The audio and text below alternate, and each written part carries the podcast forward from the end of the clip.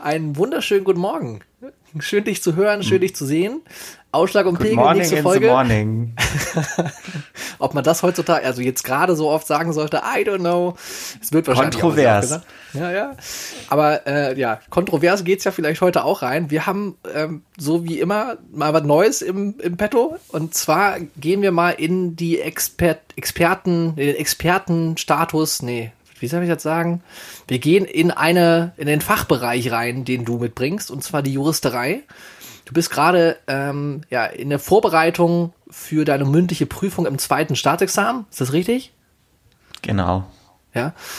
Und ja, da du gerade einfach mit dem, mit dem Kopf in Bücher bist, haben wir gedacht, bringen wir mal die beiden Dinge hier zusammen, so Podcast und Reden und Juristerei. Und äh, jetzt machen wir so ein bisschen äh, ja, ein paar Urteile aus, korrigiere mich, wenn es falsch ist, Urteile aus jüngster Vergangenheit des Bundesverfassungsgerichts und besprechen so ein bisschen, wie ist eigentlich Realität und persönliche Einschätzung und Wertung und auf der anderen Seite so die juristische Einschätzung so zusammenzubringen und so sind da so ein, paar spannende Sachen, die vielleicht aufgehen. Zumindest hoffen wir, dass das passiert. Ja, genau. Mündliche Prüfung heißt im Endeffekt oft einen aktuellen Aufhänger, irgendein aktuelles Urteil. Also jetzt im Podcast nochmal drüber reden, ist für mich dann auch gleichzeitig eine Lerneinheit.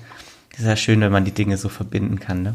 Ähm, ja, und deswegen drei aktuelle Urteile unserer obersten Instanz. Ich bin gespannt, Yes. ob du am Ende immer noch sagst, äh, dass es für dich eine Lerneinheit, Lerneinheit war. Hey, Ja. ich finde es vor allem vor dem Hintergrund spannend, wenn man jetzt die ganze Zeit nur Jura macht, man gewöhnt sich ja auch eine bestimmte Denkweise an und ab und zu mit einem Nicht-Juristen über diese Themen zu reden, ist, glaube ich, auch sehr erfrischend und Ja, wichtig. ich finde es vor, ich find's vor allem immer großartig, wenn wir grundsätzlich über irgendwas reden, was juristischen Fuß irgendwie hat oder was irgendwo in Recht und irgendwelche Gesetze, Paragraphen irgendwie reinfußt. Äh, also ich habe jedes Mal, also mega gelernt, wie die ganzen Zusammenhänge sind, die man so im Alltag halt nicht hat. Ne, also wie die ganzen äh, Gesetze überhaupt, äh, worauf die fußen, was damit drin ist und vielleicht kommen wir an, an einem anderen Punkt ja irgendwie auch, auch an so ein paar Grundsätze rein. I don't know. Mal gucken. Okay, was hast du mitgebracht?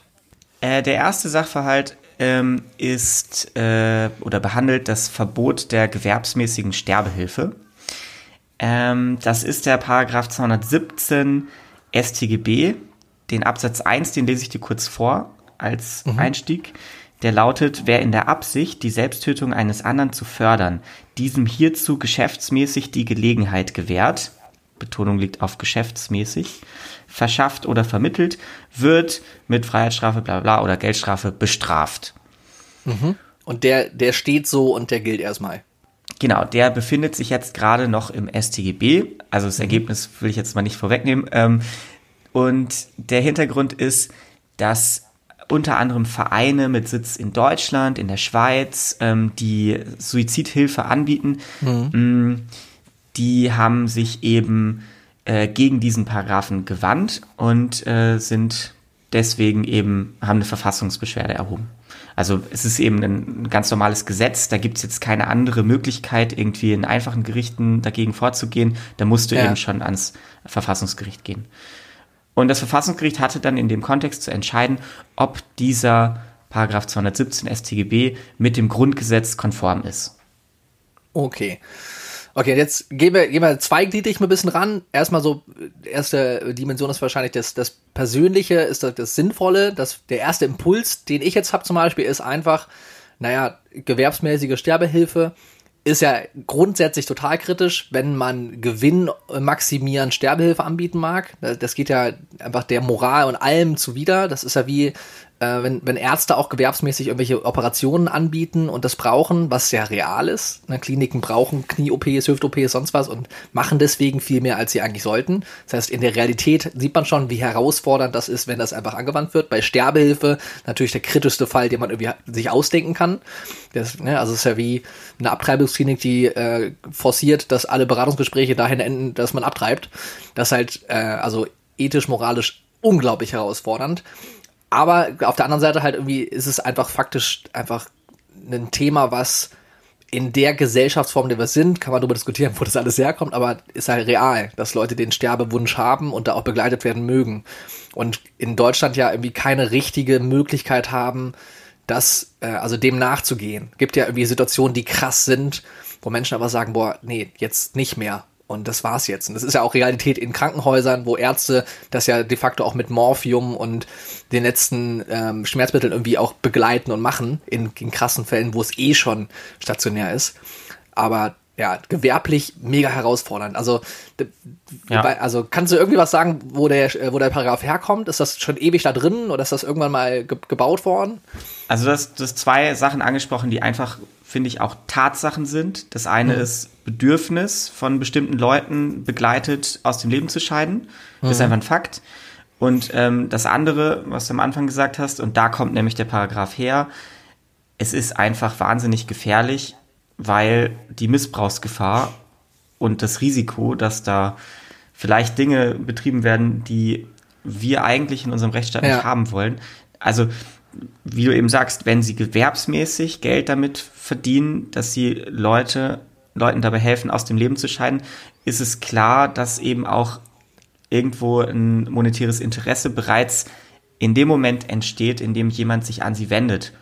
Und äh, ja, ja natürlich ist kann man irgendwie. Ist das nicht so ein, so ein bisschen, so ein bisschen das äh, Spiel mit großen Zahlen wieder, wenn es dann äh, also genug gewerbsmäßig betreibende, also gewerbsmäßig Sterbehilfe betreibende gibt, dann ist auch automatisch irgendwann der Punkt, wo jemand es übertreibt und das hat, dann hast du die Fälle, wo das einfach mhm. zu stark gemacht wird, wo Beratung mit drin ist. Zumindest wenn es unreguliert äh, bleibt und nicht so ein richtig krasser Prozess mit drin ist, wo noch mehr äh, staatliche Stellen auch noch involviert sind, wie das ja auch bei der Abtreibung zum Beispiel ist. Da ist ja eher ne, das Bedürfnis sehr, sehr groß, dass man da an manchen Stellen überhaupt die Option aufmacht und es ist ja gesellschaftlich total geächtet, ne? Und an, also es ist ja in Deutschland nicht so krass wie in vielen anderen, aber ähnlich vom Thema her, ne?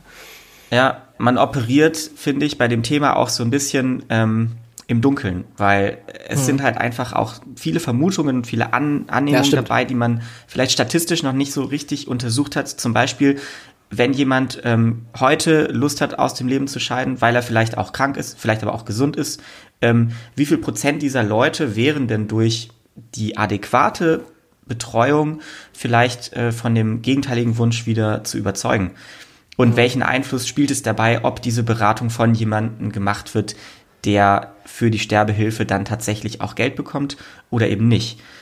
Also es ist alles ein, sehr, sehr mm, neues und dunkles Feld, gerade vielleicht auch, wenn man die Geschichte ähm, sich anschaut oder auch unsere, unsere religiöse Herkunft, also in, in mhm. Europa eben eher christlicher Hintergrund, da ist ja dieser Selbstmord ist ja schon eher verpönt und äh, nach der christlichen Lehre auch irgendwo eine, eine, eine sehr, sehr starke Sünn Versündigung vor Gott. Ähm, dementsprechend auf jeden Fall schwieriges Thema. Ja, ja. also ich habe nur, ich habe nur im Kopf, also äh, für mich persönlich gibt's halt irgendwie, es gibt keinen keinen Grund, ne, also ich kann mir das für mich nicht vorstellen, dass es den Grund gibt, da aktiv ranzugehen, egal wie krass diese das Lebenssetting ist. Aber ich bin auch nie in einer Situation gewesen, wo ich gespürt habe, boah, ich halte das alles nicht mehr aus und es geht nicht mehr und so weiter. Und das ist ja mental wie körperlich, kann das, kann das ja induziert sein, dass man irgendwie körperlich so abgebaut hat und so viel Schmerzen mit sich rumträgt und dann nicht mehr rauskommt. Und auch keiner irgendwie helfen kann, dass man so ausweglos unterwegs ist und dass man denkt, boah, das, das ist das Einzige, was ich machen kann. Und äh, mental ja, ja genauso. Da ist wieder aber so ein Gedanke, wie viel davon ist auch gesellschaftlich so gemacht, ne? Also wie viel baut unsere Leistungsgesellschaft, unser, unsere Instagram, wir, wir werben alle und alle, sehen alle total super aus und genügen nicht Gesellschaft. Wie, wie viele bauen da quasi den Pfad dahin, dass Menschen einfach in dieser Welt nicht mehr zurechtkommen wollen und auch denken, boah, das wäre jetzt irgendwie, der Freitod wäre die einzige Möglichkeit, weil es ist ja statistisch, ja. ich habe keine Zahlen da, aber es gibt ja wahnsinnig viele ähm, Menschen, die in unseren westlichen Gesellschaften mindestens, äh, die einfach den Gedanken nicht nur haben, sondern auch konkret überleg, überlegt haben, irgendwann mal, sich, sich selber umzubringen. Ne? Und das ist ja einfach, das ist ja kein Phänomen, sondern es ist Normalität. Ja. Und dann, in dem Kontext ist das ja super kritisch. Wenn das dann normal werden würde, ne, äh, muss man nur zwei, zwei Sekunden weiterdenken, was das dann äh, sein könnte, wenn das unreguliert und wirklich gewerblich passiert, ne? Im, im, also im krassen Rahmen. Ne? Wenn, äh, Klar, ja. Das war jetzt alles die Gefahr und ähm, vielleicht auch Hintergrund Entstehungsgeschichte dieser mhm. Norm, mhm. ähm, was sich der Gesetzgeber auch gedacht hat, was auch irgendwo ein legitimes Ziel ist, was man ähm, durch diese Norm fördern will, schauen wir uns vielleicht die andere Seite an. Also ähm, tatsächlich gegen welche Rechte des Einzelnen ähm, oder auch dieser Vereine, die diese Verfassungsbeschwerde erhoben haben, verstößt denn dann möglicherweise diese Vorschrift? Und da haben wir ähm, im Grundgesetz haben wir äh, eine, ein Grundrecht, ähm, das hier im Fokus steht, und das ist das sogenannte allgemeine Persönlichkeitsrecht. Hat wahrscheinlich jeder schon mal was von gehört. Ist äh, im Grundgesetz nicht klar normiert, sondern ist ähm, eine richterrechtliche Fortbildung aus den beiden ersten Artikeln im Grundgesetz. Artikel 1, Absatz 1 kennt, glaube ich, jeder, Würde des Menschen und ähm, Artikel 2 Absatz 1 die Freiheit der Person, die wirft man dann in einen Pot zusammen und in Verbindung ergibt das dann das allgemeine Persönlichkeitsrecht, quasi das Grundrecht persönlicher Autonomie, auch das Recht auf selbstbestimmtes Leben. Und ja, da entsteht jetzt natürlich eine gewisse Reibung. Wobei man auch wieder diskutieren kann, ja. Das Recht auf Leben schließt es eigentlich die Freiheit ein, sich auch das Leben zu nehmen. Also Und, vielleicht mal eine äh, grundsätzliche Sache, die, die, ich, die ich nicht immer auf dem Plan habe, aber die du mir immer wieder vor Augen führst, ist, dass Recht ja immer äh, eine Abwägung von Rechten miteinander sind, so wie du gerade irgendwie so ein bisschen ausführst. Ne? Also, ne, dass die eine Freiheit, die eine das eine Recht, das, das Recht des einen ist dann beschränkt, wenn das Recht des anderen äh, da äh, dagegen geht. Ne? Und da abzuwägen ist an vielen Stellen und das auch bei so einem Thema wie Sterbehilfe, auch wenn man das nicht machen mag, so vom persönlichen Impuls her, so funktioniert das Rechtssystem, so äh, ist auch der Ausgleich von Rechten zwischen verschiedenen äh, Seiten ist überhaupt erst möglich, wenn man das entgegengeht. Ne? Und das ist ja immer das, das Geschäft der Juristerei, das hinzukriegen. Ja, okay. Ähm, ja, und ja, willst du einfach in die Auflösung gehen? Weil, also ich habe keine, keine Idee gerade, wie das juristisch einzuschätzen ist, außer vielleicht der Gedanke, dass das einfach nur ganz konkret, ähm, dass wenn man das abwägt und sagt, boah, ja, es kann gewerblich angeboten werden, weil das Bedürfnis der Gesellschaft irgendwie da ist, dass man dann einfach konkret wird, wie kann das passieren? In welchem Extremfall darf denn das passieren? Dass man das festmacht und dass da quasi die Ausnahme einmal gesetzlich geregelt wird und dann möglich gemacht wird, dass in einem ganz stark, wahrscheinlich von, vom Bundestag noch irgendwie konkret geworden, also konkret zu formulierenden Rahmen ähm, die Möglichkeit gegeben werden muss, weil das ein Recht für die Menschen sein könnte. Also das wäre, ja. jetzt habe ich doch, jetzt habe ich doch eine Einschätzung gemacht, ja. also das wäre das, was die ich trifft, mir vorstellen kann irgendwie. Hm? Die trifft äh, die Einschätzung der der ähm, Verfassungsrichter eigentlich ziemlich gut. Yes. Also äh, um es aufzulösen, die, das allgemeine Persönlichkeitsrecht umfasst eben als Ausdruck der persönlichen Freiheit eben auch das Recht, selbstbestimmt das Leben zu beenden. Und der Eingriff in dieses allgemeine Persönlichkeitsrecht durch diesen 217 StGB, der ist eben nicht gerechtfertigt. Und es kann auch vor dem Hintergrund des Persönlichkeitsrechts keine Rolle spielen, ob eine Person krank ist oder völlig gesund. Das Ach, Persönlichkeitsrecht würde quasi komplett ausgehöhlt, wenn man jemandem das Recht nimmt, sich selbst auch unter Zuhilfenahme von Dritten das Leben zu nehmen. Das schließt allerdings nicht aus, dass der Gesetzgeber die gewerbsmäßige Sterbehilfe regelt und auch mit strengen Auflagen, Beratung etc., was wir eben alles angesprochen haben, versieht. Aber was eben nicht geht, ist, dass man es unter Strafe stellt, weil Strafrecht, Ultima Ratio, des, äh, äh, des Rechtssystems, dass man Leute eben kriminalisiert, die das anbieten. Und es kann nicht sein, dass ein, ein Bürger auf das Ausland verwiesen wird, zum Beispiel auf die Niederlande, die da recht liberal unterwegs sind, um sich dann eben äh, dort die Hilfe von dritten Personen zu suchen. Also in dem Kontext ist dann eben wirklich Artikel 1 in Verbindung mit Artikel 2, 1 viel zu stark und viel zu wichtig, um dieses Recht ah, in irgendeiner Form derart einzugrenzen. Ich habe direkt zwei Gedanken. Also erstmal, was du gerade sagst, ist das so, dass das Bundesverfassungsgericht quasi die reale Situation auch in Nachbarländern mit einbezieht in die Urteilsfindung für die Realität hier. Das heißt, weil man in, äh, in Holland äh, und in der Schweiz Sterbehilfe gewerblich quasi äh, also kaufen kann, also einen Dienstleister da hat. Deswegen sind wir hier, also von unserem vom BGB her. Das habe ich eigentlich nicht, nee, das haben sie nicht gesagt. Sie okay. haben gesagt, es kann nicht sein, dass du auf das, dass du dich auf das Ausland verweisen lassen musst, weil diese unveräußerlichen Rechte okay. eben auch hier, also das ist keine Argumentation zu sagen, und das haben nämlich die, äh, hat wahrscheinlich die andere Partei in dem, in, in dem Verfahren gemacht, ja, du kannst ja auch in die Niederlande gehen. Okay. Dagegen wendet sich dann die Argumentation, nee, es muss eben auch im Inland möglich sein. Ja, aber das wäre irgendwie vollkommen krass. Also der Gedanke nur. Okay, aber das verstehe ich. Und das andere, was ich gerade gedacht habe, das heißt aber, dass du, egal ähm, wie du, also aus welchen Gründen du das denkst, du hast als einzelne Person immer das Recht, dich umzubringen? Ist das auch richtig? Ja, ja klar. Also, also sogar gesetzlich? Zitat zu, ja, schon, genau. Ähm, vielleicht ein Zitat zu dem Thema, weil es ist natürlich eine krasse Vorstellung, aber hier wird es, finde ich, ganz deutlich, die Entscheidung des Einzelnen, seinem Leben entsprechend seinem Verständnis von Lebensqualität und Sinnhaftigkeit der eigenen Existenz ein Ende zu setzen, ist im Ausgangspunkt als Akt autonomer Selbstbestimmung von Staat und Gesellschaft zu respektieren. Okay, das heißt aber, dass wenn ich mich gerade im Begriff bin, umzubringen und dazu noch vielleicht total mental krank bin, dass jemand, der mich daran hindert, eigentlich meine Auto Autonomie untergräbt? Also wenn Oder du jetzt krank bist ja? und wenn wir krank definieren als Zustand, in dem du deine eigene Willensbildung nicht mehr autonom treffen kannst, dann ist das eine Hilfe, die völlig legitim ist. Aber wenn du krank bist im Sinne von physisch krank, du hast, weiß ich nicht, Krebs im Endstadium und du beschließt zu sterben, dann muss die Gesellschaft das respektieren, ja. Es wird sich natürlich trotzdem niemand strafbar machen, der einen Selbstmordversuchenden versucht zu, zu retten. Das ist klar.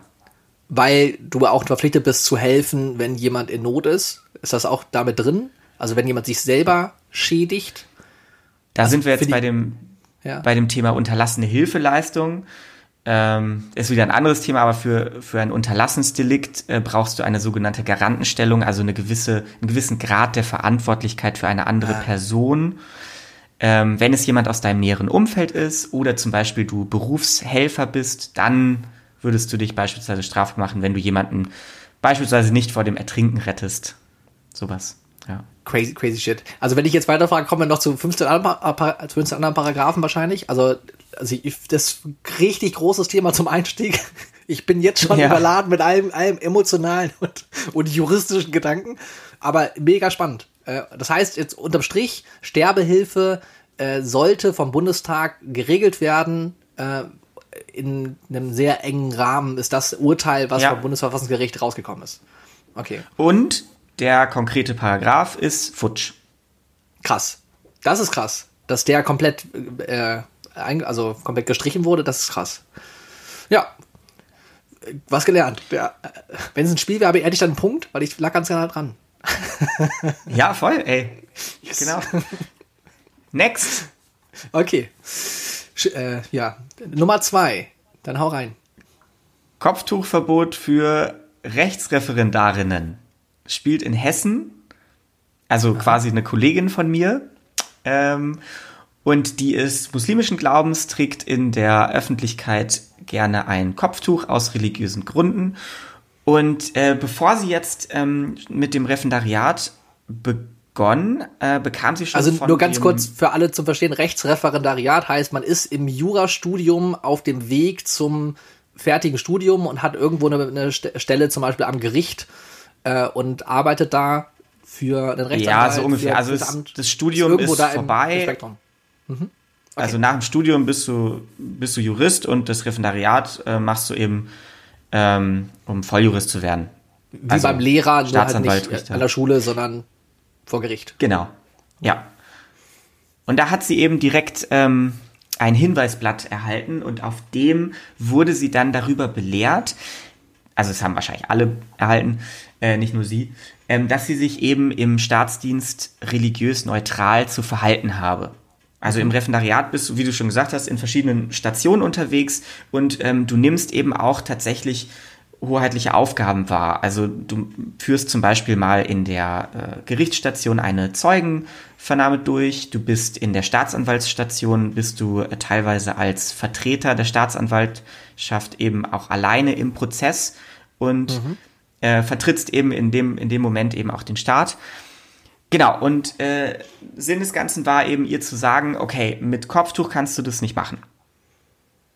Weil und Religions- und Religion und Staat gehören getrennt und darfst du nicht und darauf wird sich berufen. Genau. Und das ähm, wollte sie eben äh, nicht akzeptieren und äh, hat einen Antrag auf einstweiligen Rechtsschutz und Eilantrag, tut aber jetzt hier nichts zur Sache äh, gestellt, zum Verwaltungsgericht. Äh, der wurde dann eben zurückgewiesen und äh, ja, es geht eben eigentlich um die Frage, äh, ist dieser, ist diese Praxis eben äh, gerechtfertigt? Weil es stellt ja schon einen gravierenden Eingriff dar in ihre Religionsfreiheit. Mhm. Und äh, wie ist das zu verbinden mit eigentlich einer, ja, eher liberalen Grundhaltung unseres Rechtssystems?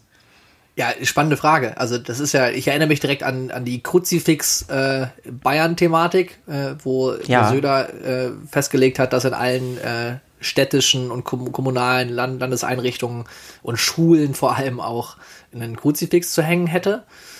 Ja. Als Erinnerung an unsere äh, Herkunft moralischerweise und ethischerweise.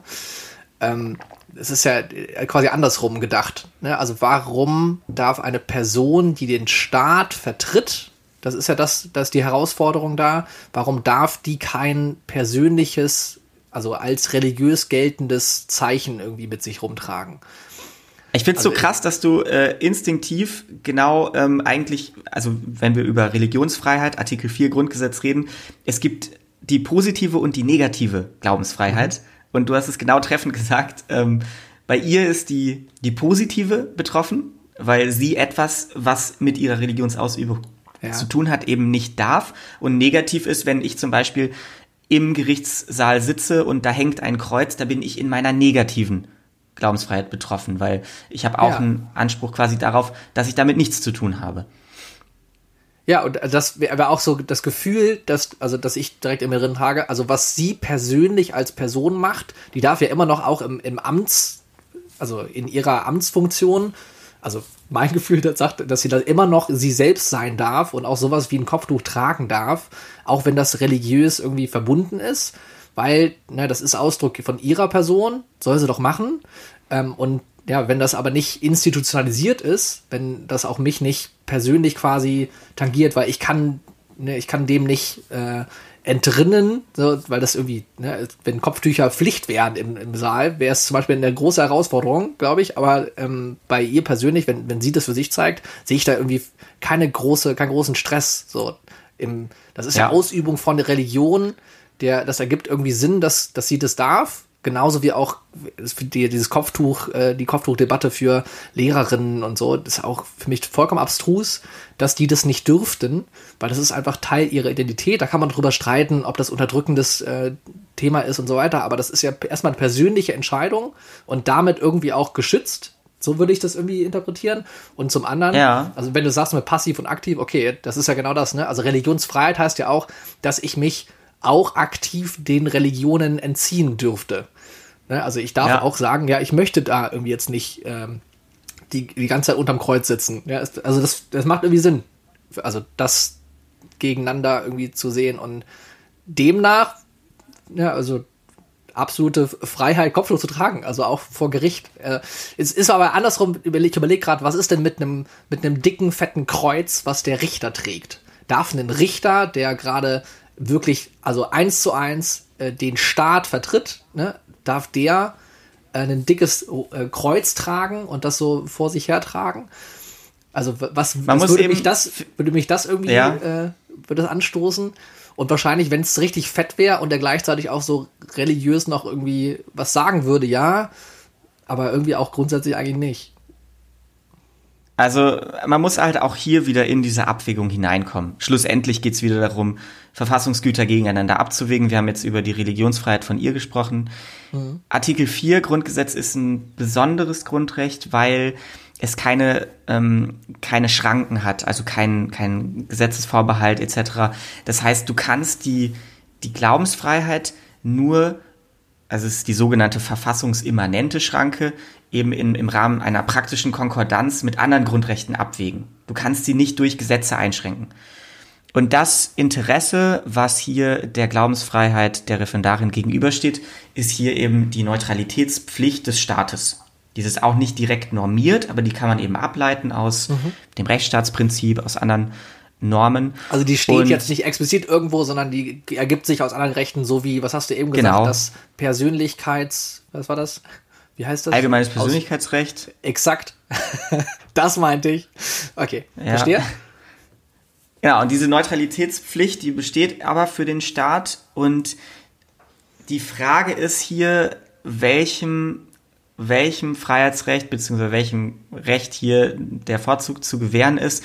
Man muss eben berücksichtigen, es ist natürlich eine Situation vor Gericht, in der die Persönlichkeit der Referendarin nicht im Vordergrund steht. Also da kommt jemand rein als Zeuge, als Angeklagter, was auch immer, der nimmt die nicht so richtig als Person wahr. Also es ist eine Situation, in der sie tatsächlich hauptsächlich im Schwerpunkt als Repräsentant des Staates auftritt.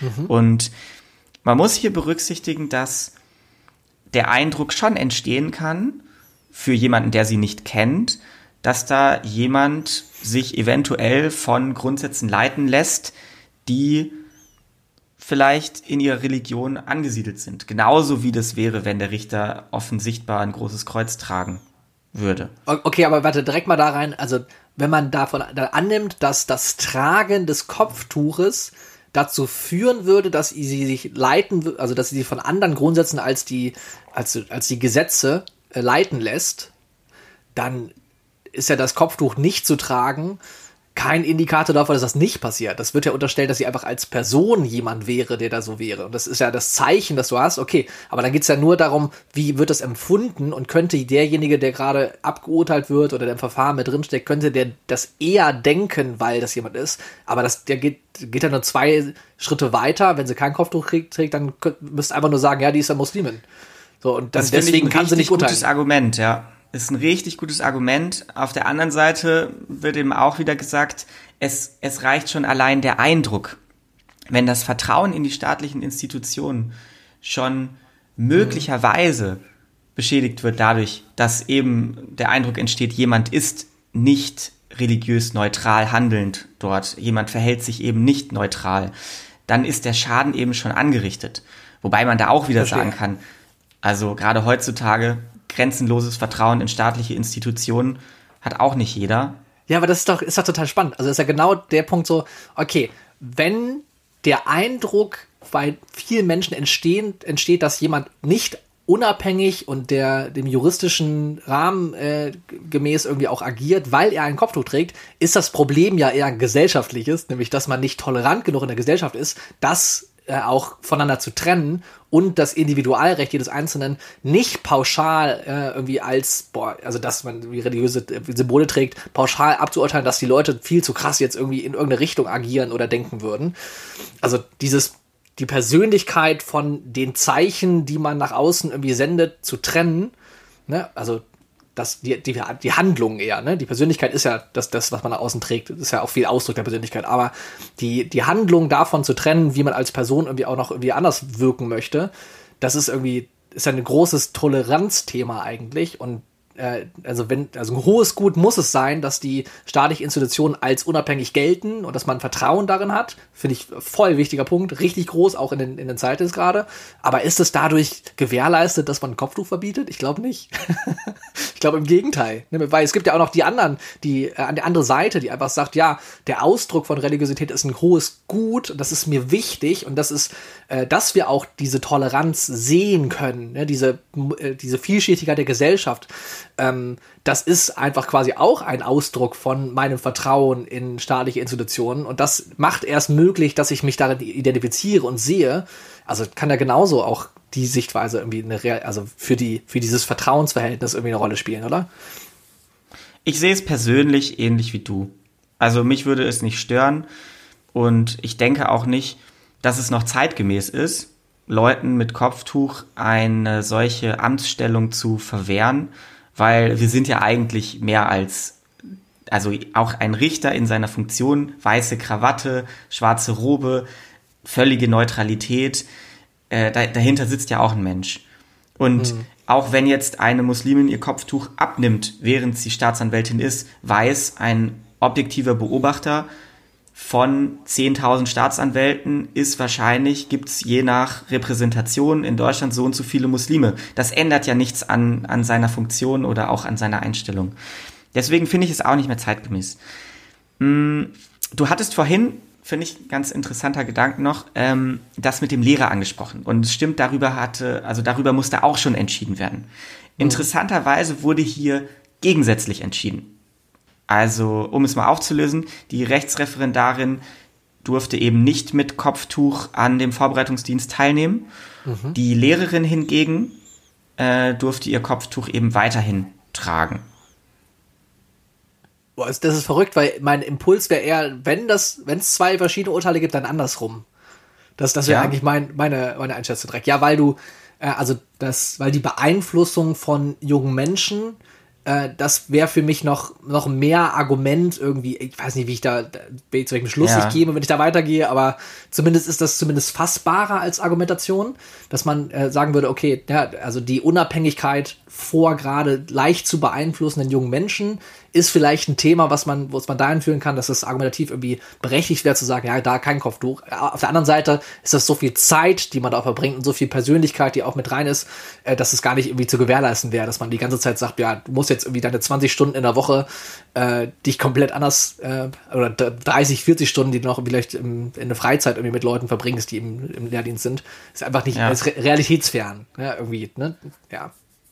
Also diese größere Zeit, die man miteinander verbringt, ist auch Teil der Argumentation, wieso es laut Gericht eben für einen Lehrer in Ordnung ist, weil eben der Lehrer mit seinen Schülern in einen ganz anderen kommunikativen Dialog, in eine andere Beziehung tritt, als zum Beispiel der Zeuge oder der mhm. Angeklagte vor Gericht. Und in dieser Beziehung es eben möglich ist, aufzuzeigen, okay, meine persönliche Glaubensrichtung ist eben diese und jene und ähm, da ist eben einfach viel mehr Raum für gegenseitiges Verständnis. Und vor Gericht soll eben ganz neutral jeder sich eben einfach komplett ohne Religion nach okay. außen hin. Habe ich das richtig verstanden? Also quasi eben beim Lehrersein geht es auch mit vordergründig um die Person sein und deswegen ist es vollkommen okay, wenn ein Teil der Persönlichkeit, äh, nämlich das Kopftuch tragen, was irgendwie auch mit dazugehört einfach, wenn das einfach mit präsent ist und da ist, weil man kann es nicht voneinander trennen und vor Gericht muss es getrennt werden, weil es halt nicht um die Person, sondern nur um die Funktion geht. Ja, kann man, kann man so sagen, ja. Das ergibt total Sinn. ist voll undogmatisch und also kann ich voll greifen und schöne Urteile. ja. ja. Aber das ist bei Bundesverfassungsgericht gefühlt, gefühlt eh, eh, immer das Ding. Wir haben jetzt, wir haben jetzt gerade schon eine halbe Stunde äh, über Juristerei geredet. Wir können ja mal äh, ganz, ganz schön fragen. Also ich würde jetzt kurz mal einen Break machen nach zweien, weil mir raucht auch der Kopf beim na, Mitdenken. Aber ja, wenn es gefällt, machen wir ein paar mehr. Also können wir, können wir regelmäßiger machen. Kann man, kann jeder mal schreiben. Dritte, ja? Mache ich die dritte jetzt für mich alleine wieder, ne? ja, du hast halt noch drei Wochen Zeit bis zur Prüfung. Das heißt, wir könnten, wenn in der Woche jetzt 15 Mails reinkommen, dass wir bitte weiter solche juristische Urteile besprechen sollen, dann machen wir nächste Woche direkt eine neue Folge dafür raus. Ja, ja, ja wir werden, wenn wir 20 Abonnenten weniger haben, dann machen wir es nicht mehr. Genau. genau so machen wir das. Ja, geil, ey. Also ich finde es mega spannend. Äh, ich finde vor allem dieses, diese undogmatische Art, äh, die ja Juristerei ganz grundsätzlich schon mit sich bringt, finde ich einfach so erfrischend in dieser Zeit. Deswegen finde ich es auch immer voll gut, über solche Urteile und auch über die, die juristischen, also die gesetzlichen Zusammenhänge und Abwägungen von verschiedenen Rechtszuständen irgendwie auch zu, zu reden. Und ich verstehe immer, immer mehr jedes Mal und danach habe ich wieder keine Ahnung. Aber für den Moment habe ich richtig viel verstanden. Danke dafür. Ich finde es immer wieder krass zu überlegen, also wenn du dir dann so ein Urteil bis zum Ende durchgelesen hast, ähm, ich, ich bin noch nie an den Punkt gekommen, jedenfalls bei den obersten Instanzen, wo ich gedacht habe, oh, wie sind die denn jetzt darauf gekommen? Also es ist krass, was die Leute da für eine Arbeit machen. Muss man echt mal sagen. Ähm, Das habe ich aber beim Bundesverfassungsgericht, also ich bin da auch, ich bin da wirklich nur Laie, aber da habe ich immer das Gefühl, bei den Urteilen, die kommen, also wenn ich mal kurz reinlese und so grobe Argumentationen sind da irgendwie auch schon mal in den Artikeln damit drin, ist immer wirklich nachvollziehbar. Also ich habe das noch nie gehabt, dass ich da dachte, boah, das ist aber richtig, das ergibt keinen Sinn oder so, sondern und das heißt ja de facto, wenn es wenn es einfach nur gut argumentiert an am Grundgesetz und das ist ja oft das, wo wo es dann wieder hingeht, irgendwie ist, äh, dass unsere Verfassung einfach hart geil ist. Beziehungsweise, wenn, wenn etwas zum Bundesverfassungsgericht geht, ist es auch oft so, richtig und falsch sind da auch keine, keine gängigen Parameter mehr, weil, also da haben sich ja vorher auch schon clevere Leute gestritten und verschiedene Positionen vertreten. Es ist dann wirklich immer eine Abwägung. Und ja, Ja, merci. Geil. Viel Spaß Schöne weiter Woche. beim äh, dich ein, einlesen in alle Urteile, die du noch nicht kennst. Und äh, ja, entspannte Woche. Bis nächste Woche. mach's gut, tschüss.